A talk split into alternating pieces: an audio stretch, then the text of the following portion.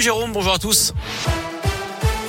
On commence par vos conditions de circulation dans la région avec des premiers ralentissements sur l'A47 depuis la Loire pour rejoindre Givors et le nœud de Ternay. Ça coince actuellement sur 2 à 3 km. Un peu de monde également dans l'agglomération lyonnaise au passage du tunnel sous Fourvière en direction de Marseille, mais aussi sur le nœud des îles depuis la 42 et l'un pour rejoindre le périphérique Laurent Bonnevet.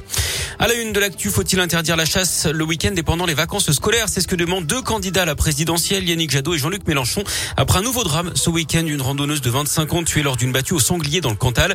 La victime se promenait pourtant sur un chemin balisé avec son compagnon. L'auteur du tir, une ado de 17 ans, a été placée en garde à vue pour homicide involontaire. Elle a été testée négative à l'alcool et aux stupéfiants après avoir été hospitalisée en état de choc. Du changement à l'école. Aujourd'hui, les enfants de la zone B retournent en classe ce lundi avec l'allègement du protocole sanitaire. Plus de masques dans la cour de récré. Fin des attestations sur l'honneur à rédiger par les parents concernant les autotests.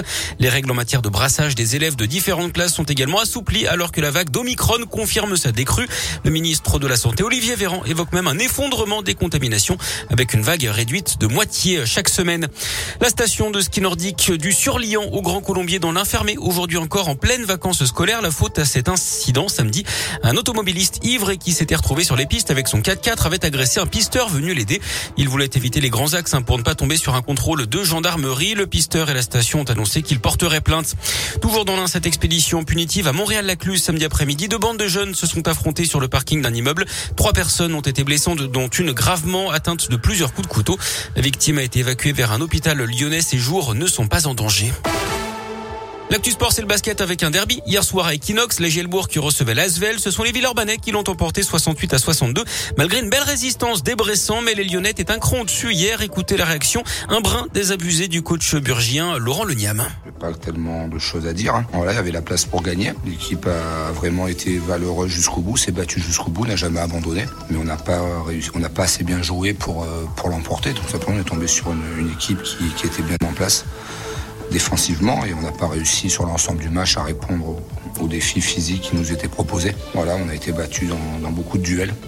Collectivement, défensivement, on était vraiment bien en place. Mais après, on est, voilà, c'est la différence quand une équipe de d'Euroleague joue avec des top joueurs qui arrivent à faire la différence par leur talent, tout simplement. Au classement, la JL est 11e à égalité avec la chorale de Rouen. Lasvel profite de cette victoire pour rejoindre Bologne-le-Valois, battu au Portel en tête du classement. En foot, la très belle performance de Clermont qui s'est imposé 2-0 à Marseille hier soir. Les Auvergnats 15e de Ligue 1, une place devant Saint-Etienne qui a fait match nul de partout avec Strasbourg.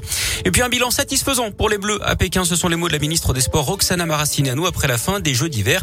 14 médailles pour les Français. C'est une de moins qu'à Sochi et à Pyeongchang.